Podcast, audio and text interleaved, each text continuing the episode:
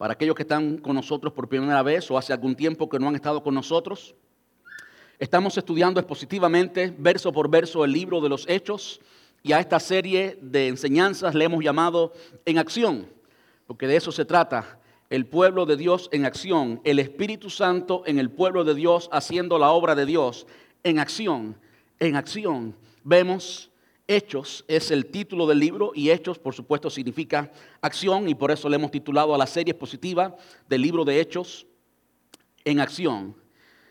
Y queremos que nuestra iglesia aprenda ciertos principios de acá y podamos practicarlos, de modo que nuestra iglesia también se convierta en una iglesia en acción, en una iglesia que se mueve, en una iglesia que cree lo que la palabra enseña y por lo tanto lo hace y como lo hace, experimenta el poder de Dios. Ese es nuestro deseo para nuestra iglesia. Amén. Dice el versículo 1, cierta tarde Pedro y Juan fueron al templo para participar en el servicio de oración de las 3 de la tarde. Mientras se acercaban al templo, llevaban cargando a un hombre cojo de nacimiento. Todos los días lo ponían junto a la puerta del templo, la que se llama Hermosa, para que pidiera limosna a la gente que entraba. Cuando el hombre vio que Pedro y Juan estaban por entrar, les pidió dinero. Pedro y Juan lo miraron fijamente y Pedro le dijo, míranos. El hombre lisiado los miró ansiosamente, esperando recibir un poco de dinero. Pero Pedro le dijo, yo no tengo plata ni oro para ti, pero te daré lo que tengo. En el nombre de Jesucristo de Nazaret, levántate y camina. Entonces Pedro tomó al hombre lisiado de la mano derecha y lo ayudó a levantarse. Y mientras lo hacía, al instante los pies y los tobillos del hombre fueron sanados y fortalecidos. Se levantó de un salto, se levantó de un salto, se puso de pie y comenzó a caminar. Luego entró en el templo con ellos caminando, saltando y alabando a Dios. Toda la gente lo vio caminar y lo oyó adorar a Dios. Cuando se dieron cuenta de que él era el mendigo cojo que muchas veces habían visto junto a la puerta hermosa, quedaron todos, quedaron totalmente sorprendidos. Llenos de asombro, salieron todos corriendo hacia el pórtico de Salomón, donde estaban o donde estaba el hombre eh, sujetando fuertemente a Pedro y a Juan. Ayúdeme a orar. Amante Rey, te damos muchas gracias en esta preciosa tarde, Señor. Padre, gracias por tu amor. Gracias porque hoy, Señor, nos podemos congregar aquí como tu familia, Señor, como tus hijos. Y hoy, Señor, podemos hablar contigo. Hoy podemos tener comunión contigo. Hoy podemos, Señor, verdaderamente hablar con el Dios creador, el que hizo los cielos y la tierra, Señor. Gracias. Gracias por ese gran privilegio que Jesús compró por nosotros en la cruz del Calvario, pagando toda nuestra culpa, toda nuestra maldad y haciendo la paz entre nosotros, Señor. Muchas gracias. Padre, hoy nos disponemos a aprender tu palabra, nos disponemos a estudiar, Señor. Y queremos rogarte, Señor, que tú nos hables. Señor, quiero rogarte que tú mires cada corazón que está aquí en esta tarde. Los sentimientos, las emociones, el estado emocional, espiritual de cada persona en este lugar quiero rogar que tu Espíritu Santo, aquel que inspiró esta misma palabra, aquel que habló esta palabra y que hoy está entre nosotros y en nosotros, que Él mismo se encargue de disipar, de romper, de quitar todo obstáculo en el nombre de Jesús todo obstáculo emocional, todo obstáculo cognitivo, todo obstáculo del tipo que sea espiritual, Señor. Te rogamos que tu Espíritu Santo lo quite, que Él prepare el terreno de nuestros corazones y que hable la palabra que sale de tu corazón, Señor, para que entonces podamos entenderla, podamos recibirla, Dios. Y más importante, Señor, podamos ponerla en práctica de modo que cambie nuestras vidas, nos transforme, Señor. Te damos muchas gracias en el dulce nombre de tu Hijo amado Jesús. Muchas gracias, papá. Amén y amén. Gracias, Señor. Pueden tomar asiento y gracias.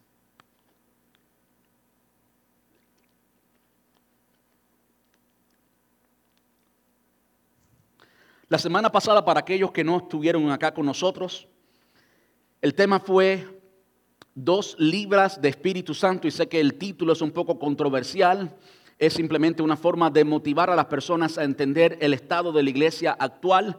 al, menos aquí en Estados Unidos. Entiendo que en otros países, que en otras áreas del mundo, la iglesia está tal como estaba en Pentecostés. En otros lugares del mundo, quiero repetir, la iglesia actual, que es una sola iglesia, no somos dos iglesias, somos solamente una iglesia, la iglesia universal de Cristo, todos los creyentes, todos los cristianos formamos un cuerpo, el cuerpo de Cristo. Y en el presente, en nuestra área, en Estados Unidos de América, la iglesia tiene ciertas cualidades, pero en otro lugar, el poder de Dios se está manifestando de una forma extraordinaria, de una forma tan linda, tan preciosa, tan indubitable, así como lo hizo en Pentecostés. Y yo estoy muy agradecido de eso. Porque lo que tus ojos y mis ojos están viendo hoy no es el todo de la iglesia. Amén. Y la semana pasada pues hablamos un poquito acerca de este tema que intentaba ilustrar la condición actual de la iglesia aquí en América cuando tomamos como punto de referencia la iglesia primitiva, Hechos capítulo 2. Y es por eso que ese sermón fue titulado Dos libras de Espíritu Santo. Tristemente muchas veces hay cristianos que se conforman a vivir la vida espiritual entregando solamente un poquito al Espíritu Santo por supuesto entendemos que el Espíritu Santo no es algo, o no es alguien, mejor dicho, porque Él no es algo, Él es alguien, Él es una persona. El Espíritu Santo no es alguien que podamos recibir poco a poco. Cuando lo recibimos, lo tenemos. Lo que sí podemos hacer es entregarnos completamente o entregarle un poquito. De modo que en realidad lo que aprendimos la semana pasada es que muchos de nosotros entregamos a Dios solo un poquito. Y eso es lo que yo titulé Vivir con dos libras de Espíritu Santo. Cuando terminamos el sermón pasado, se estaba narrando cómo era que los cristianos en aquel entonces, la primera iglesia, la iglesia primitiva, vivía, qué caracterizaba esa iglesia.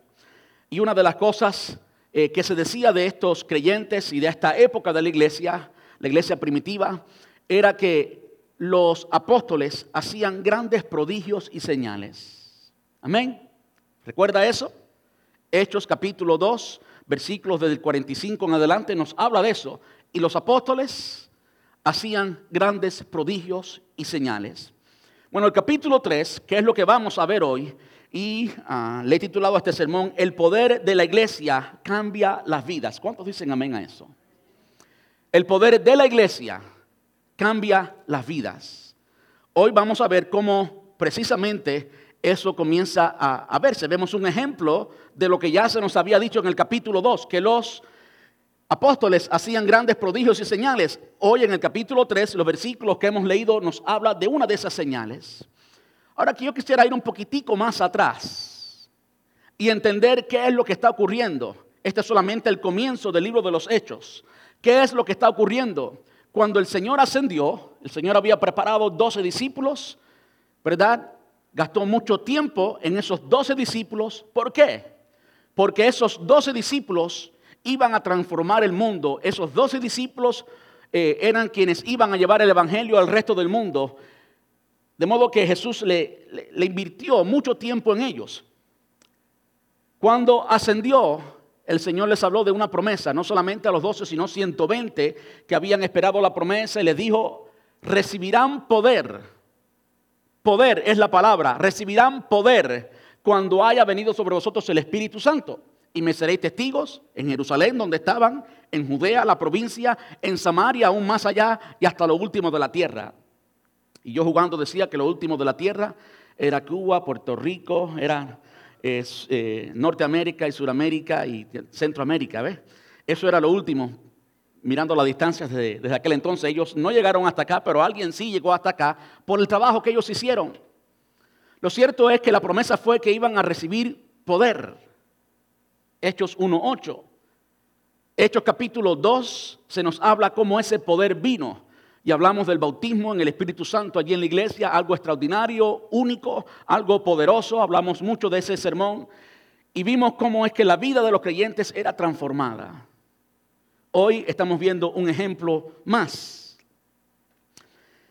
Y se nos dice que Juan y Pedro, Juan y Pedro, o Pedro y Juan es lo mismo, fueron al templo para, participar en el servicio de oración de las 3 de la tarde. Lo primero que quisiera que, que viéramos y que entendiéramos es que era Pedro y Juan. ¿Quiénes eran Pedro y Juan? Eran apóstoles. Eso eran Pedro y Juan, lo cual es muy significante. Es muy significante porque habían ciertos dones, había cierto poder que era único para los apóstoles. Es uno de los temas que muchas personas, que muchas personas eh, combaten hoy. Lo cierto es que la palabra de Dios identifica señales y prodigios y milagros como algo que autentificaba la prédica de los apóstoles. Así como en Cristo, usted puede notar cuando estudiamos los evangelios, muchas veces el Señor decía que si no le oían a Él sus palabras, quiere decir que entonces miraran los milagros que Él hacía. Quiere decir que esos milagros autentificaban que Jesús era realmente el Mesías. Era algo más que daba testimonio de la deidad del Hijo daban testimonio de que Dios estaba con él. Ese patrón lo vemos en Jesús y también lo vemos en los apóstoles. Antes de Jesús, cualquier persona podía levantarse y, hablar y actuar como un maestro. De hecho, dentro de los judíos había muchos maestros, muchos rabinos, ¿verdad? Jesús no era el único. Pero el único que hacía milagros de todos esos rabinos era Jesús. Y eso autentificaba lo que Jesús decía. De hecho, le daba más poder, más autoridad a lo que Jesús decía. Tanto así que uno de ellos, llamado Nicodemo, en el capítulo 3 de Juan, le dice que no tiene duda que él viene de Dios. ¿Por qué? Por las obras que él hace. Las obras que él hace, las señales, los prodigios, las sanidades, los milagros, autentificaban la autoridad de Dios que Jesús tenía. Bueno, lo mismo sucede con los apóstoles. ¿Por qué era tan necesario esta autoridad? Era muy necesaria esta autoridad porque los apóstoles no tenían Mateo, Marcos, Lucas y Juan. Los apóstoles fueron quienes fueron los protagonistas de la iglesia. Por supuesto, las cartas paulinas, la doctrina de la iglesia, la autoridad de la iglesia que hoy tenemos tú y yo, la Biblia, el Nuevo Testamento, ellos no lo tenían, estaba ocurriendo en ese entonces. De modo que dentro de los tantos maestros que habían, una vez más, así como cuando Cristo predicaba, tenía que haber algo que autentificara, que le dijera a estos, a la, audiencia, al pueblo, a todo el que escuchaba, que lo que estos apóstoles decían venía de Dios. Los milagros, señales y prodigios era algo que autentificaba lo que los apóstoles decían. Amén. Era necesario. De otra forma, cualquiera podía decir cualquier disparate y todo el mundo creerle. Una de las cosas, de nuevo, era el poder de Dios. Ahora, ¿cómo podemos estar convencidos de esto? Podemos estar convencidos de esto porque precisamente eso es lo que el apóstol, por ejemplo, Pablo, le escribe a la iglesia que está en Corinto. Pablo le escribe a la iglesia en la segunda carta, segunda carta a los Corintios, capítulo 12, versículo 12, dice, y entrados subieron al aposento alto donde moraban Pedro y Jacobo y Juan, perdón, estoy leyendo donde no es, disculpen, Segundo a los Corintios 12, 12. Con todo, las señales de apóstol. ¿Usted escuchó bien esa palabra? ¿Está prestando atención? Con todo, las señales de apóstol han sido hechas entre vosotros en toda paciencia por señales, prodigios y milagros. Cuando se nos dice literalmente las señales de apóstol, se nos está dando una categoría, como que estas señales eran las de los apóstoles. De modo que podemos decir no solamente por lo que sabemos de Jesús y por lo que sabemos de los apóstoles, sino porque la Biblia lo dice literalmente que habían ciertas señales que eran de los apóstoles, que identificaban a los apóstoles. Yo creo que eso es muy importante. Creo que es extremadamente importante porque con qué autoridad nosotros podemos, creer una cosa u otra. ¿Con qué certeza usted puede, por ejemplo, creer en la sanidad divina? ¿Qué es lo que está ocurriendo en este pasaje? Hechos capítulo 3. ¿Con qué certeza, con qué seguridad? La palabra enseña que la fe viene por el oír y el oír la palabra de Dios, viene de la Biblia. Si no estamos absolutamente seguros que la Biblia dice algo, entonces no podemos creerlo. ¿Tú me estás entendiendo? De modo que es extremadamente importante saber lo que la Biblia dice. Porque si la Biblia no dice algo, entonces Dios no lo va a hacer. Ahora, si la Biblia dice algo, entonces Dios sí lo va a hacer. Hay un pasaje que dice, sea Dios veraz y todo hombre mentiroso. ¿Verdad? Sea Dios veraz y todo hombre mentiroso. ¿Qué significa eso? Eso significa que todo lo que Dios dice, Él lo hace. De modo que cada vez que usted ve en cualquier lugar, ¿ve? algo que aparenta ser una promesa de Dios y Dios no la hace, usted puede estar seguro, absolutamente seguro que eso no fue lo que Dios dijo. Porque todo lo que Dios dice, Él hace. Dios es veraz. Dios es veraz. Dios cumple toda su palabra, toda ella, sin faltar una sola vez. Dios es fiel a su palabra. Él y su palabra son uno. Y es por eso que tenemos que entender su palabra. Lo otro es vivir en emociones, lo otro es vivir en lo que, pues, la realidad del presente. Y eso abre puertas a que muchas cosas sucedan y a que creamos tantas cosas que no es lo que Dios dice. Ahora, cuando sabemos lo que Dios dice, entonces podemos estar seguros, como una roca, ¿verdad? ¿Cuántos quieren estar así? Eso viene de la palabra de Dios. Entonces, mirando a Jesús y su relación con los escribas y fariseos, Jesús y, su testimonio, su mensaje, los milagros y señales autentificaban su autoridad. Lo mismo con los apóstoles y podemos creerlo aún más cuando un apóstol nos dice que habían señales de apóstol. Otro escritor, el libro de Hebreos, Hebreos capítulo 2, dice, entonces, ¿qué nos hace pensar que podemos escapar si descuidamos esta salvación tan grande que primeramente fue anunciada por el mismo Señor Jesús y luego nos fue transmitida por quienes la oyeron hablar. Además, escuche bien ahora, además, Dios confirmó el mensaje mediante señales, maravillas, diversos milagros y dones del Espíritu Santo según su voluntad. ¿Cómo el Señor confirmó el mensaje? A través de dones, señales y prodigios. Amén. ¿Sí o no? Lo dice literalmente, sí o no.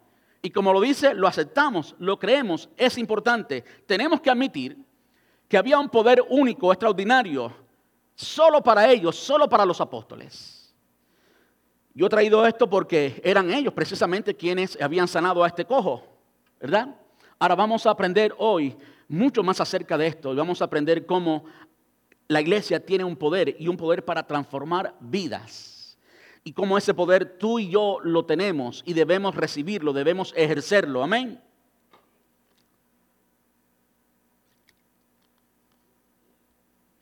Ahora, si usted se pregunta, ¿quiénes son los apóstoles? Bueno, la palabra nos dice exactamente quiénes son ellos. Hechos capítulo 1, versículo 13. Ya lo hemos visto antes, por supuesto. Dice, y, entrando, y entrados subieron al aposento alto, donde moraban Pedro y Jacobo, Juan, Andrés, Felipe, Tomás, Bartolomé, Mateo, Jacobo hijo de Alfeo, Simón el celote y Judas hermano de Jacobo. Estos son literalmente los once apóstoles y luego escogieron a, alguien más. Esos son, punto.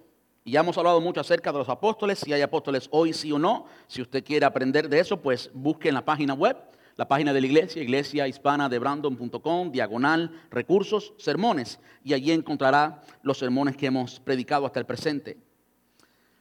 Ahora, ¿por qué he traído todo esto?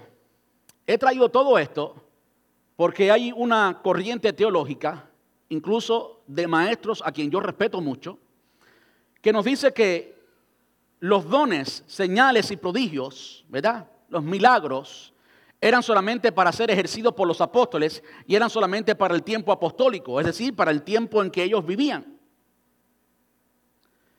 Lo cual, you la gran mayoría de nosotros no cree eso, pero es sin duda una corriente teológica que existe y con la cual yo he tenido que pelear mucho. ¿Por qué? Porque si en verdad, si en verdad, la Biblia enseña que esos, que todos estos dones y milagros y señales eran solamente y únicamente para los apóstoles, entonces son ausentes en la iglesia hoy, no tienen vigencia en la iglesia hoy. Y como ya hemos visto, sí hay, sí hay milagros, señales y prodigios que autentificaban el mensaje de los apóstoles, porque la Biblia lo dice literalmente. No es, no es simplemente una interpretación mía de los milagros de Jesús y de los milagros de los apóstoles. La Biblia lo dice literalmente y por lo tanto puedo creerlo con certeza. Ahora, ¿por qué usted y yo podemos creer que tenemos autoridad? ¿Basado en qué? ¿Tú y yo tenemos la autoridad para sanar? ¿Sí o no? ¿Y por qué? Creo que es muy importante definir eso.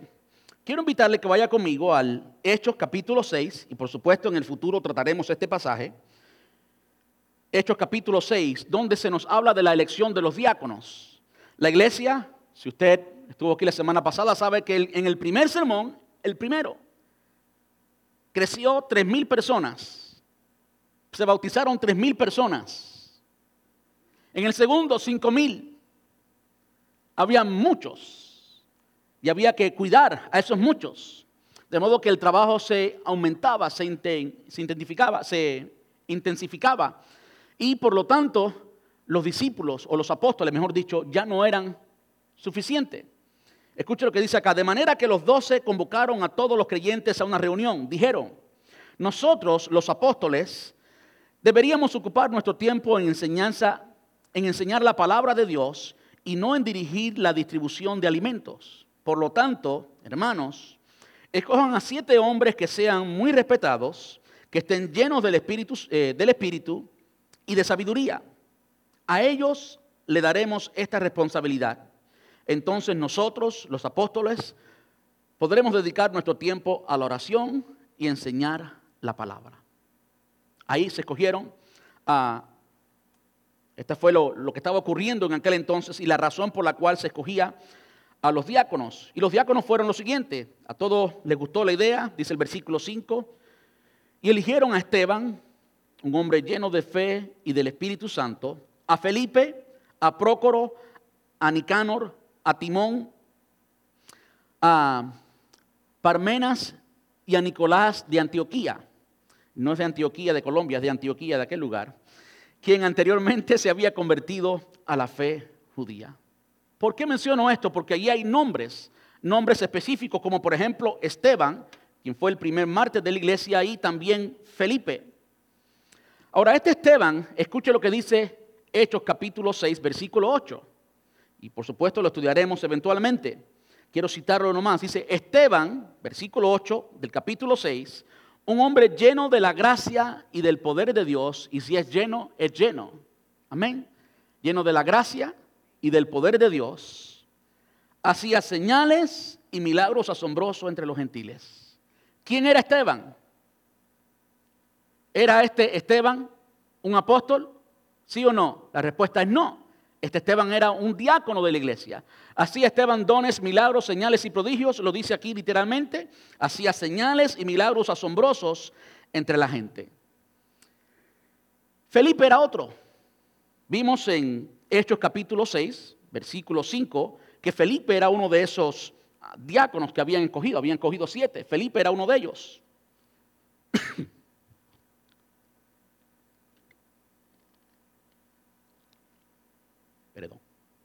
Dice Hechos capítulo 8, versículo 6.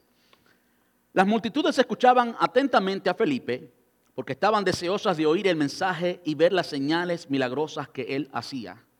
¿Qué hacía Felipe? Señales milagrosas, ¿sí o no? Lo dice literalmente.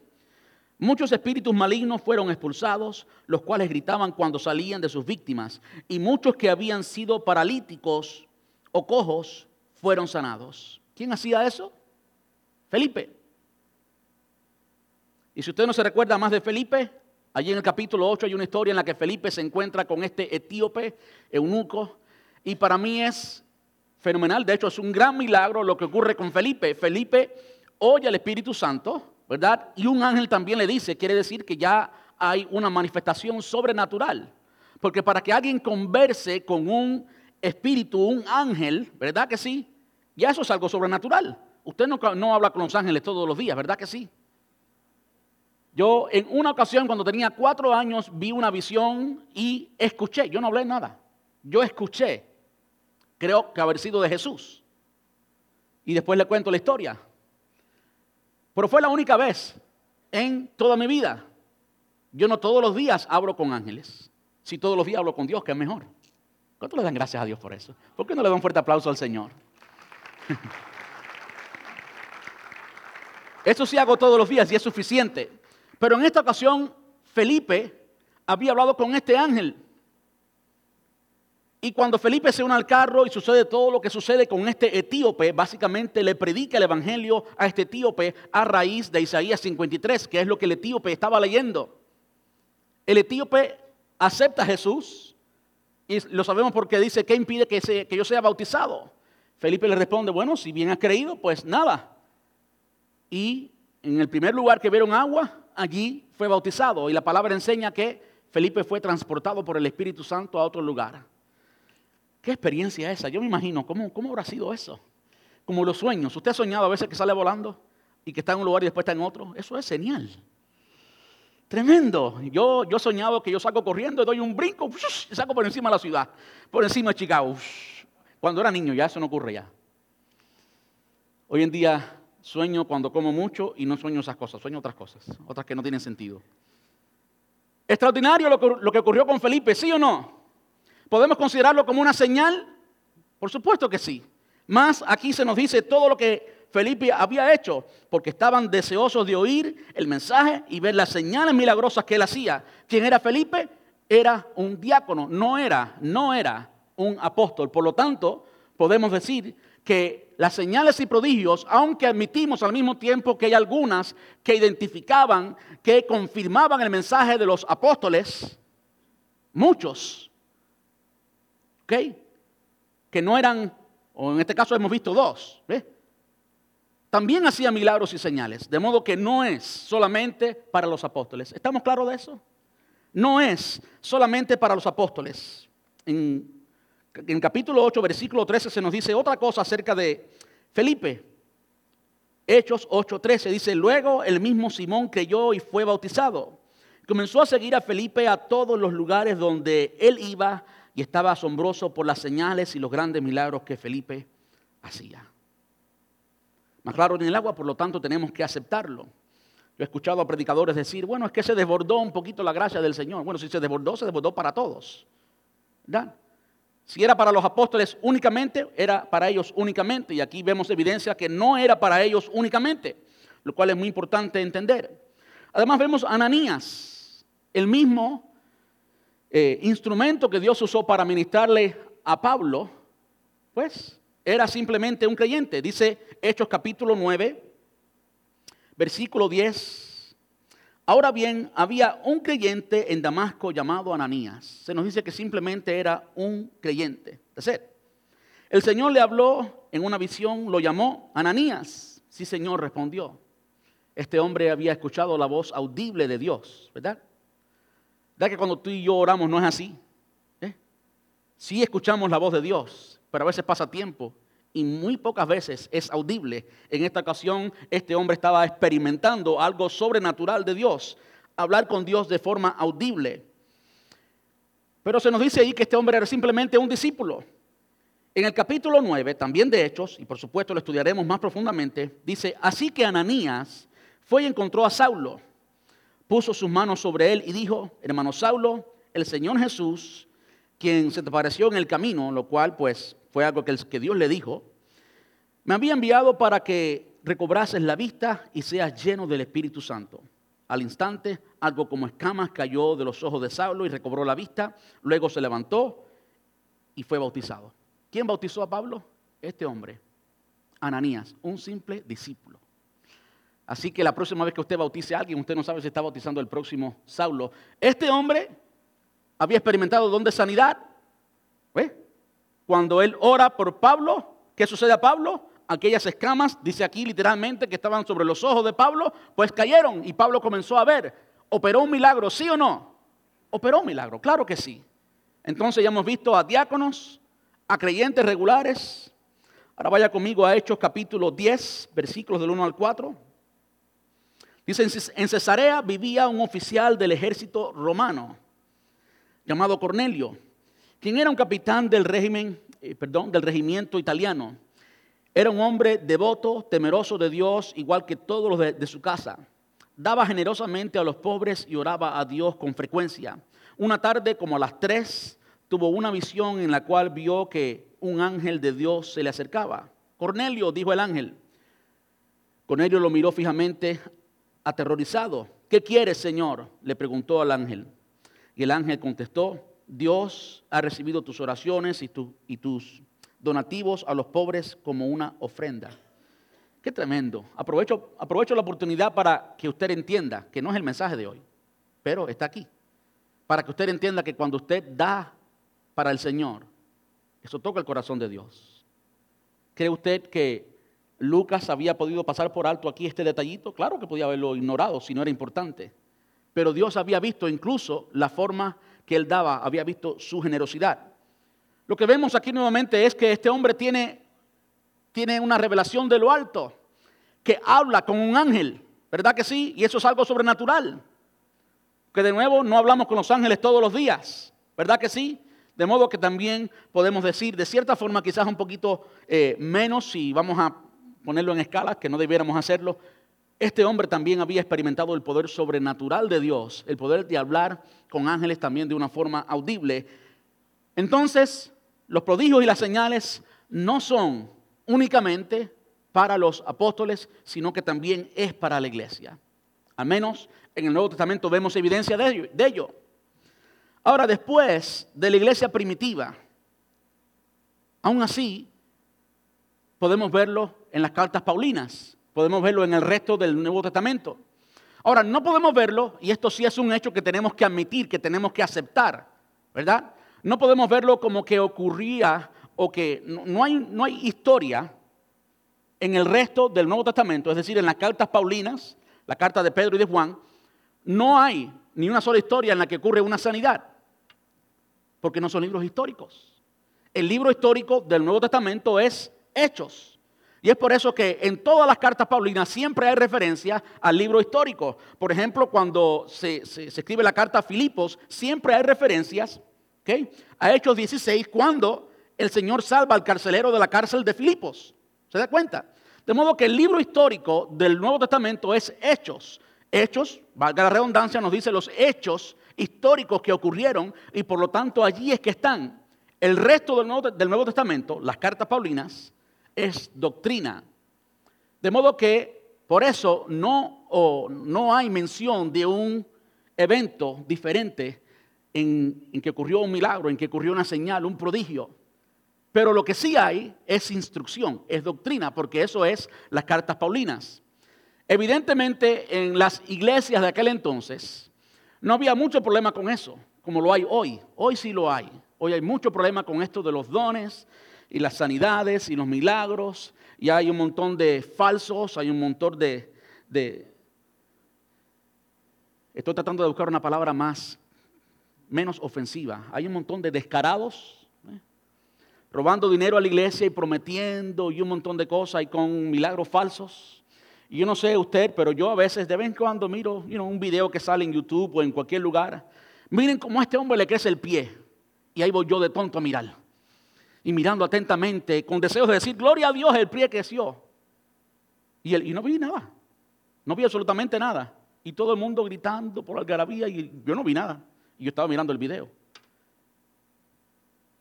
Ahorita, cuando terminemos de estudiar este pasaje, vamos a ver que el milagro que ocurrió entonces no fue así. Y los milagros reales no son así. Vamos a estudiar cómo ocurren los milagros reales.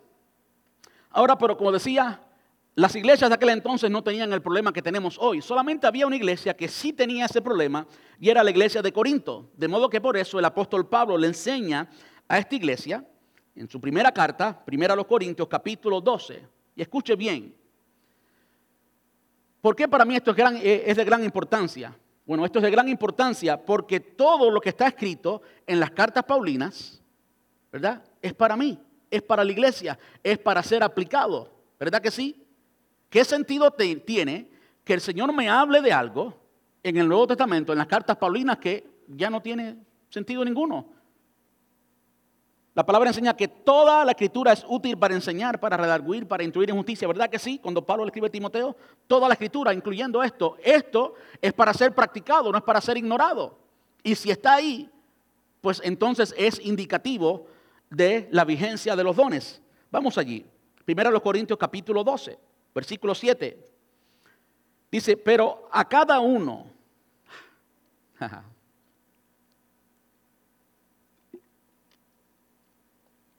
perdón que tome tanta agua, como algunos saben, tuve cirugía de las cuerdas vocales recientemente y pues tengo que tomar agua. Dice, pero a cada uno, ¿usted puede repetir eso? A cada uno. Cada uno, dice, pero a cada uno le es dada la manifestación del Espíritu para provecho. Porque a este es dada por el Espíritu palabra de sabiduría. Entienda bien, aquí habla de los dones y voy a hablar brevemente de los dones. Es dada por quién? Por el Espíritu. Es por el Espíritu. Palabra de sabiduría. Esto no, no tiene nada que ver con una persona que sabe mucho. No, esa es una sabiduría que se adquiere humanamente, yendo a la escuela o con una capacitación humana que Dios le da a una persona. Esta capacitación o esta palabra de sabiduría, uno de los dones del Espíritu Santo, es por el Espíritu. Es un evento sobrenatural. Es cuando el Espíritu Santo nos da una palabra que no viene de nuestro análisis lógico. Eso es lo que es palabra de sabiduría. A otro, palabra de ciencia, según el mismo Espíritu. Palabra de ciencia, de nuevo, es espiritual. Y palabra de ciencia es lo que el enemigo imita como adivinación. Palabra de ciencia es cuando alguien te habla y te dice exactamente por lo que estás pasando. Es, el hombre tiene conocimiento, la persona, la persona que posee el don tiene conocimiento exacto de lo que está pasando en tu vida. Y de nuevo, el maligno en la fuerza de las tinieblas, los demonios imitan este don del Espíritu Santo como la adivinación. Así que los demonios existen también y sí existe la adivinación. ¿eh? Pero en esta ocasión, el Espíritu Santo es quien da eso. Y dice, a cada uno les da la manifestación, a unos palabra de sabiduría, a otros por el mismo espíritu, palabra de ciencia, a otros fe, una fe sobrenatural por el mismo espíritu, y a otros dones de sanidades por el mismo espíritu, a otro el hacer milagros, a otro profecía, a otro discernimiento de espíritus, a otros eh, diversos géneros de lengua y a otro interpretación de lenguas. Pero todas estas cosas las hace uno y el mismo espíritu, repartiendo a cada uno en particular como él quiere. ¿Quién hace todo eso? El Espíritu Santo. Ese o esa es la clave del asunto de los dones y el ejercicio de los dones en la iglesia. ¿Hay personas que tienen don de sanidad? Claro que sí. Si no, esta, esta lectura fuera vana, fuera vacía, fuera inútil para nosotros hoy. ¿Hay personas que tienen dones de milagros? Claro que sí. Lo importante es que esos dones deben ser operados cuando y como el Espíritu Santo quiera. Es por eso que yo no estoy de acuerdo con una persona que tiene el don, y yo admito que muchos sí tienen el don, pero entonces hacen una campaña de sanidad y hay 15 mil personas y todos vienen al frente y hay una promesa de sanidad para todos. No, no, no. Esto no es así.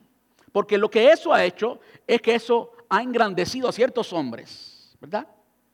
Cuando la Biblia dice que cada uno, ¿cuántos son cada uno? Me encanta la frase cada uno porque los incluye a todos y lo hace particular. Los dones que yo tengo son los dones que yo tengo. Y los dones que tú tienes son los dones que tú tienes y todos tenemos. Amén. No solamente la persona que es famosa. ¿eh? Eso ha engrandecido a esas personas. Y muchas veces se ha llevado a que la persona ofrezca cosas que no tiene, porque es cuando y como el Espíritu quiera. Y evidentemente eso es vigente para los tiempos de hoy y por eso está la enseñanza allí, por lo tanto tenemos que creerlo, pero también tenemos que tener el discernimiento para saber cuándo es Dios que está haciendo algo y cuándo no es Dios. Créanme, muchas veces no es Dios, muchas veces es pura emoción. Permítanme aclarar algo más también en cuanto al tema de los, de los dones y de, las sanidades y demás. Y es, es lo siguiente, muchas veces se reclama sanidad o se exige sanidad o se ordena sanidad, ¿ve? basado en Isaías capítulo 53, que él llevó, en pasado está, él llevó nuestras enfermedades y nuestros dolores, ¿verdad que sí? Y todo lo que dice Isaías 53, es cierto, es cierto, él los llevó. Ahora, ¿eso significa que los cristianos no podemos enfermarnos? Claro que no. Si eso fuera lo que Isaías 53 quiere decir, entonces yo no me enfermaría. entonces yo tuviera, de hecho, toda la autoridad para ir a cualquier hospital, ir a Brandon Hospital y que los dueños de Brandon Hospital me denuncien. De hecho, eso fue lo que ocurrió en el Nuevo Testamento. Porque ellos sí tenían esa autoridad, que es diferente a la que tenemos hoy. Isaías 53 es una profecía y debe interpretarse proféticamente. Y esa profecía fue escrita mucho antes que Jesús naciera. Y ya fue escrita en pasado. Es decir, antes que Jesús naciera, se escribió, Él llevó nuestras enfermedades y nuestros dolores. Está hablando de la muerte y crucifixión de Jesús, ¿verdad que sí? Pero Jesús no había ni nacido todavía. Entonces, para nosotros hoy, dos mil años después, es muy fácil leer eso y decir, ya yo soy sano y libre de todo. Basado en eso. No. Tenemos que entender lo que eso significa y lo que eso dice. Y no, no significa que tú y yo hoy en el presente tenemos, estamos libres de cualquier enfermedad. No, no lo significa así. ¿O no? No es eso lo que quiere decir. ¿Eh? Esa profecía es para el pueblo de Israel y todavía tiene un cumplimiento futuro. En el futuro, cuando eh, el Hijo venga en su segunda venida, ¿verdad? Y nosotros venimos con Él, el pueblo de Israel no va a tener más opción que aceptar que a quien rechazaron fue el Mesías. Y de hecho, ese es el mensaje de Pablo en su primer, su primer sermón, capítulo 2 de Hechos, y es el, el, mensaje de Pedro, perdón, dice de Pablo, pero no es de Pablo, es de Pedro. Ese es, déjame decirlo bien, sabe que yo a veces me enredo. Así como me enredo con los nombres, pues toda la información que tengo en mi cabeza, pues a veces se cruza y me digo lo que, pienso una cosa y digo otra. El mensaje original de Pedro fue precisamente ese. ¿eh? Fue precisamente ese. Al que ustedes rechazaron, ese es Jesús, ese es el Mesías. Lo vemos en el primer sermón y lo vemos también en el segundo, que es a raíz de lo que ocurrió aquí en el capítulo 3 con este cojo, del cual estamos leyendo hoy. Vamos a verlo la semana próxima. El mensaje es ese. Bueno, Isaías 53 se va a cumplir en su totalidad cuando sea la segunda venida del Señor, y entonces el pueblo de Israel, todo, absolutamente, tengan que admitir, tengan que aceptar que el Mesías a quien, rechazaron es precisamente el Jesús histórico que vivió, con, entre ellos. Al Jesús que tú y yo le servimos. Entonces ellos van a decir, el pueblo de Israel, no tú y yo. El pueblo de Israel va a decir, nosotros eh, lo despreciamos. Él, vino a nosotros y nosotros no, no le prestamos atención. Y todo lo que dice Isaías 53. Si usted conoce el pasaje, sabe exactamente de qué estoy hablando. Entonces, los dones de sanidad, milagros, señales, prodigios, son para el presente, son para nosotros, sí. Amén. No era solamente para los apóstoles, aunque sí había cierta autoridad que solo ellos tenían. Esto era para nosotros. ¿Por qué? Porque habían diáconos que no eran apóstoles y lo hacían. Habían simplemente cristianos ¿eh? que no era apóstol y lo hacían. Y también Cornelio. ¿Por qué no tú y yo? Y si es para la iglesia, y hay instrucciones para la iglesia en el ejercicio de los dones, entonces por ende los dones han de ser ejercitados en la iglesia hoy. Amén. ¿Verdad que sí? Ahora, qué bueno es el Señor. Qué bueno es el Señor que no nos ha dejado desnudos de autoridad y de poder.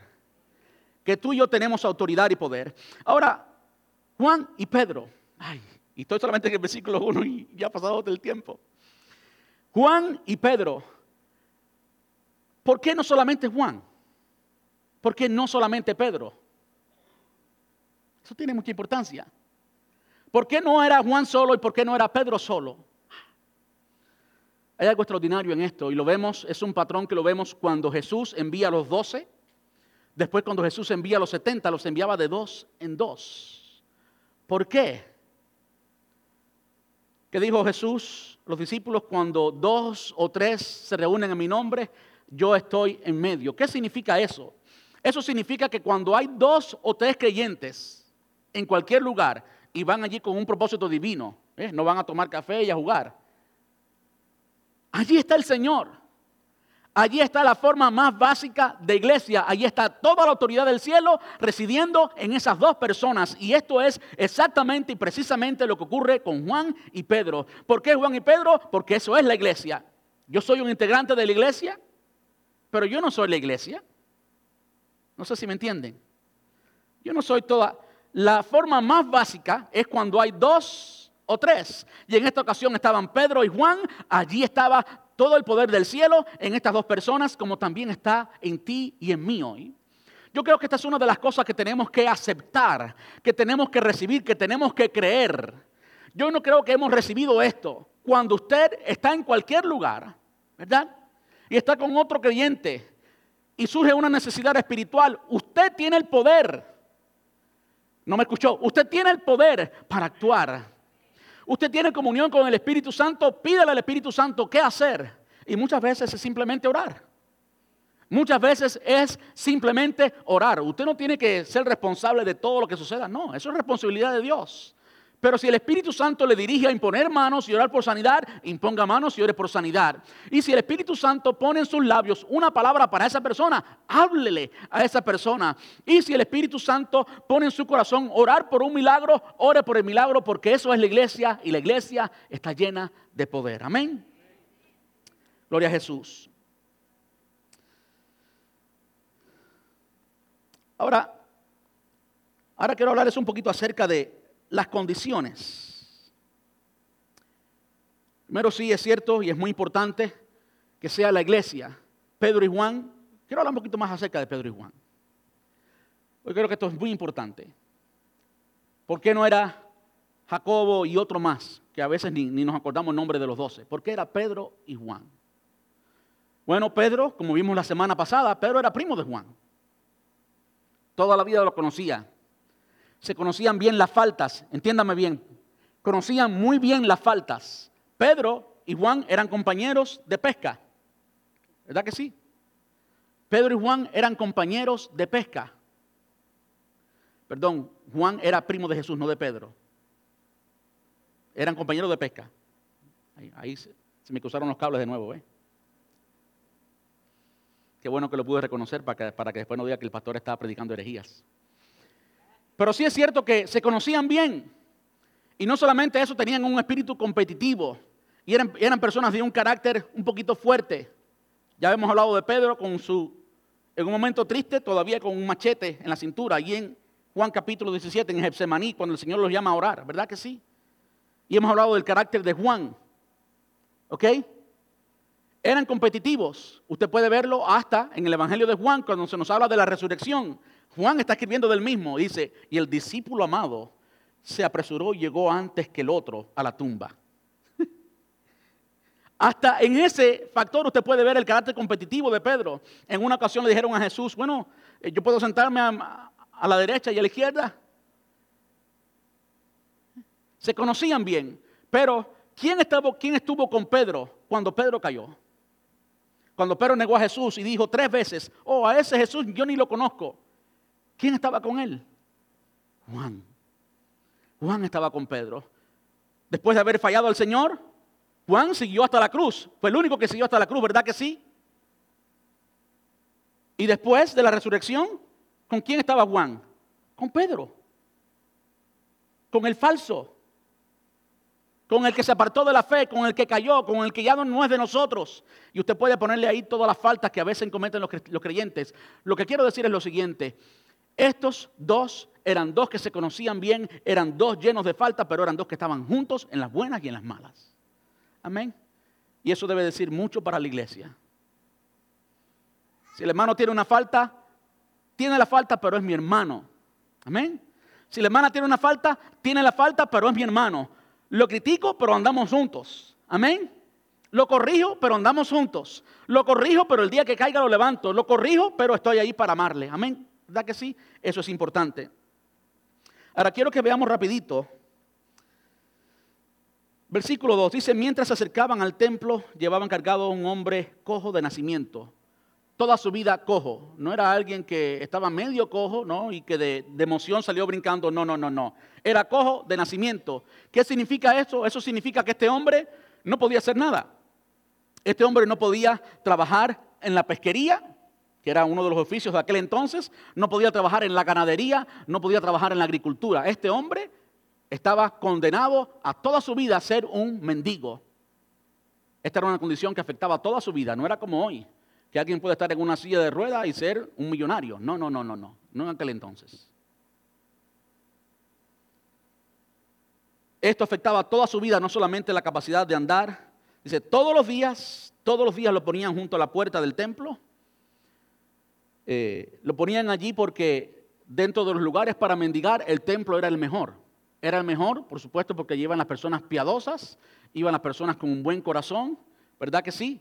Entonces, pues, iban muchas personas, idealmente en la puerta. Todo el mundo tiene que entrar por la puerta, ¿verdad que sí? De modo que lo ponían allí. Idealmente lo ponían allí. ¿Y qué hacía allí? Mendigar. Mendigar por qué? Por un poquito de dinero. ¿Y qué hacía ese poquito de dinero? Resolver el problema del presente. Eh, resolver el problema circunstancial de ese momento, pero no era para sanar todo el problema, no era para resolver todo el problema, era solamente para mendigar, para resolver para ese día. Pero Juan, versículo 4, Juan y Pedro lo miraron. Nótese, por favor, nótese cuántas veces se habla no en singular, sino en plural. De modo que Lucas, quien escribe el libro de Hechos, presta mucha atención a estos detalles, que no se trata de ti, no se trata de mí, se trata de nosotros. Estaban los dos y a mí me llama mucho la atención cómo es que él dice, míranos. ¿Eh? Míranos. El hombre lisiado los miró ansiosamente, esperando recibir un poco de dinero. Pero Pedro le dijo, no tengo plata ni oro, pero lo que tengo te doy en el nombre de Jesucristo de Nazaret, levántate y anda. ¿Cómo sucedió eso? ¿Tenemos tú y yo la autoridad de hacer eso? Bueno, si el Espíritu Santo nos manda, sí tenemos la autoridad. Si el Espíritu Santo no nos manda, mejor que usted no le diga eso, porque muchas veces he visto precisamente eso. Tristemente, muchas veces he visto precisamente eso. ¿Usted sabe la esperanza que hay en el corazón de una persona cuando va a una campaña de sanidad en la que hay un hombre que tiene el don de sanidad? y una persona en una silla de ruedas pasa allí al frente, ¿se atreviera alguien a decir que esa persona no pasa con fe? Si pasa al frente es porque tiene fe.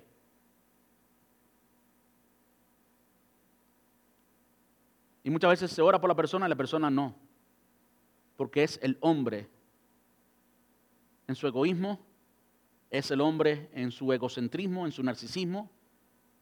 Pero cuando es el Espíritu Santo quien lo hace, entonces ocurre la obra. Él dice, no tengo, pero lo que tengo te doy. Entonces ora por esta, por esta persona, entonces la persona recibe la sanidad. Escuche ahora los resultados. He tenido que cortar un poco porque se ha alargado todo. Escuche ahora los resultados. Se levantó, perdón. Entonces Pedro tomó al hombre lisiado de la mano derecha y lo ayudó a levantarse. Eso nos dice de la firmeza que había en el corazón de Pedro. Mire la escena. Pedro oró, le dijo, levántate y anda, y se levantó el hombre. No. El hombre no se levantó inmediatamente. Pero cuando hay seguridad absoluta, cuando hay certeza de que es Dios que lo está haciendo, usted lo sabe, no hay nada que detenga esa fe. Pero estaba tan seguro que lo tomó de la mano. Eh, cuando lo tomó de la mano, lo cual es también un acto de fe, es Pedro. Entonces fue que el hombre fue sanado. ¿Quién lo sanó? Por supuesto, Dios lo sanó. No significa que el, que el poder está en un hombre, sino en Dios. Y mientras lo hacía, al instante los pies y los tobillos del hombre fueron sanados y fortalecidos.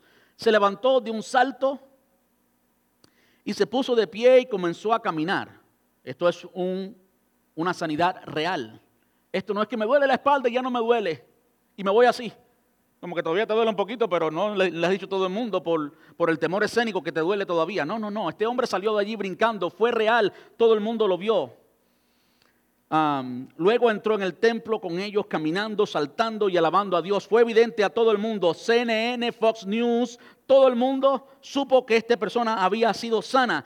Toda la gente lo vio, dice el versículo 9, toda la gente lo vio caminar y lo oyó adorar a Dios. Cuando se dieron cuenta de que él era el mendigo cojo que muchas veces había visto a Juan, que habían visto junto a la puerta de la hermosa, quedaron totalmente sorprendidos, llenos de asombro salieron todos corriendo hacia el pórtico de Salomón, donde estaba el hombre sujetando fuertemente a Pedro y Juan. Y ahí termina el versículo 11.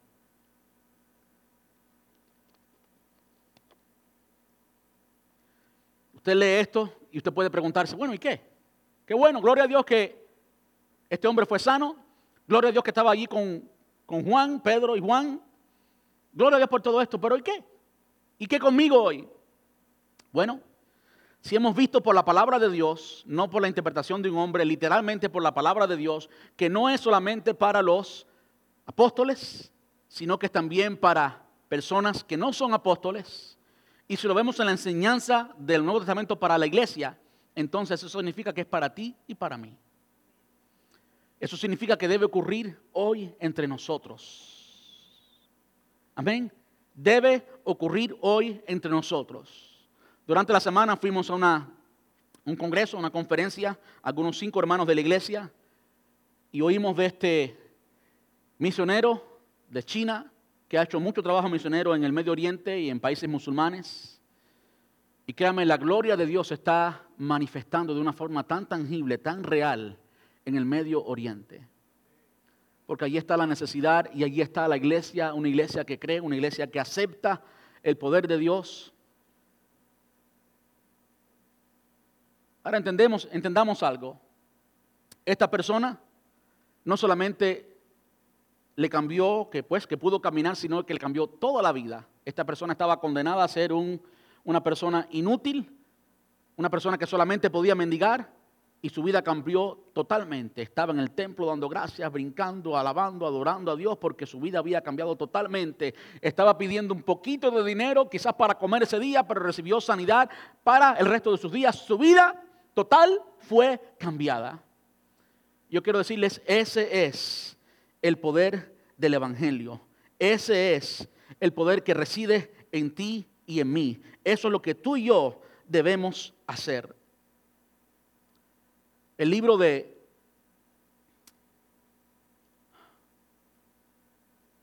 El libro de Primera a los Corintios, sí. Quiero cerrar con esto, es solamente información. Creo que es muy, muy importante para, para cerrarlo, porque esto es precisamente lo que confunde a muchas personas. El libro de eh, Corintios, capítulo 13, se nos dice que los dones van a cesar. Quiero leérselo. Si el amor nunca deja de ser, las profecías, un don, se acabarán y cesarán las lenguas, otro don. Y la ciencia, el don de ciencias del que estaba hablando, acabará. Porque en parte conocemos y en parte profetizamos, mas cuando venga lo perfecto, entonces lo que es en parte se acabará. Cuando era niño hablaba como niño, pensaba como niño, jugaba como niño, mas cuando ya fui hombre dejé lo que era de niño. Ahora vemos por espejo, oscuramente, mas entonces veremos cara a cara. Entonces, ahora conozco en parte, pero entonces conoceré como fui conocido. Y ahora permanece en la fe, la esperanza y el amor, estos tres, pero el mayor de ellos es el amor. El pasaje habla que en un momento los dones van a cesar, pero ese no es el presente. Ese no es el presente. En el presente todavía están vigentes, todavía es necesario. Y quería que ustedes supieran eso para que ustedes se adueñen del poder de Dios que reside en ti y que reside en mí para cambiar las personas. Yo quiero decirle esto, y con esto termino. En tu vecindario y en tu familia y en el mercado al que vas a hacer compras y al hospital al que vas y donde quiera que tú vayas, hay personas que están como este mendigo mendigando un poquito de algo, mendigando y pidiendo algo. Pero lo único que puede cambiar toda su vida es lo que tú y yo tenemos. ¿Usted me entiende? Hay muchas formas, hay muchas personas detrás del dinero haciendo lo que sea para alcanzar dinero, pero el dinero no va a cambiar la vida de esa persona. Hay muchas personas mendigando amor. ¿Verdad que sí? Hay muchas personas mendigando cariño, hay muchas personas mendigando perdón, hay muchas personas mendigando significado, eh, mendigando valor. Yo quiero decirles, no hay nada que este mundo pueda ofrecer que cambie eso, pero tú y yo tenemos lo que puede cambiar esas personas, tenemos a Cristo. Como dijo Pedro y Juan, como dijo Pedro, lo que tengo te doy. Tú y yo tenemos a Cristo. Tú y yo tenemos el poder del Espíritu Santo. Tú y yo tenemos lo que el mundo necesita. Por favor, demos lo que tenemos. En el presente es siempre un fluir del Espíritu Santo. Y el Espíritu Santo es una persona. En el presente se trata de nuestra comunión con el Espíritu Santo. ¿Usted sabe que la situación más triste de la iglesia es cuando ignoramos el Espíritu Santo? La situación más triste de la iglesia es cuando tú crees que no tienes poder. Y crees que no tienes poder porque quizás ese día no has orado, quizás porque ese día has ignorado al Espíritu Santo, quizás ese día lo has hecho sentir triste porque has hecho algo que lo desagrada, has pecado. Y consecuentemente, pues que vas a oír de Él, ni te acercas a Él, ni te acercas a orar porque sabes que estás en mala con Dios. Esa es la condición muchas veces de la iglesia. Eso es vivir con dos libros de Espíritu Santo. Eso es vivir con menos de aquello para lo cual hemos sido diseñados. Tú y yo tenemos el poder de Dios. El mismo poder que residía en Pedro reside en ti y en mí. El Espíritu Santo. Y Él todavía quiere cambiar las personas que están a nuestro alrededor. Entienda que no eran perfectos. Pedro era racista. El Pedro que hizo eso en ese entonces era racista, no soportaba a los gentiles. Ahorita hablamos de Cornelio. Cornelio fue un instrumento que Dios usó para tratar con eso, con Pedro. Y aún después del Señor tratar con Pedro, Dios tratando con Pedro y diciéndole, mira, no rechaces a lo que yo he llamado puro. Está hablando de los gentiles, de nosotros, los creyentes, que no somos judíos. Aún así, él continuaba después. Tanto así que el apóstol Pablo tiene que corregirlo y decirle, no, no, no, no. Tú no puedes ser hipócrita, tú quieres estar con los judíos y también con los gentiles. ¿Era perfecto Pedro? No. Pero con la sombra de Pedro se sanaban los enfermos. Y hay una canción por ahí que dice, no era la sombra que con la sombra de Pedro se sanaban los enfermos. No era la sombra ni tampoco Pedro, era porque Pedro tenía el espíritu del Nazareno. Era porque Pedro tenía el espíritu del Nazareno, Nazareno, Nazareno. El espíritu del Nazareno, tú lo tienes, solo tengo. El espíritu del Nazareno. Dejémosle ahí. Vamos a estar puestos en pie.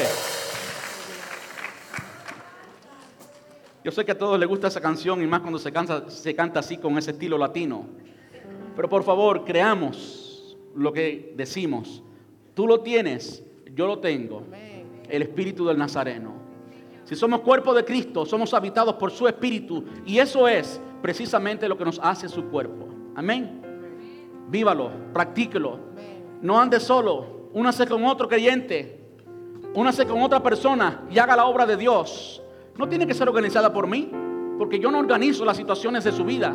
Yo no organizo las personas que usted se encuentra en Walmart, ni organizo, la iglesia no organiza su trabajo. No, no, no. Según se dé, allí si usted está con otro creyente, usted es la iglesia de Jesús. Ejercite el poder que está en ti para cambiar las vidas. Amén. Ayúdeme a orar.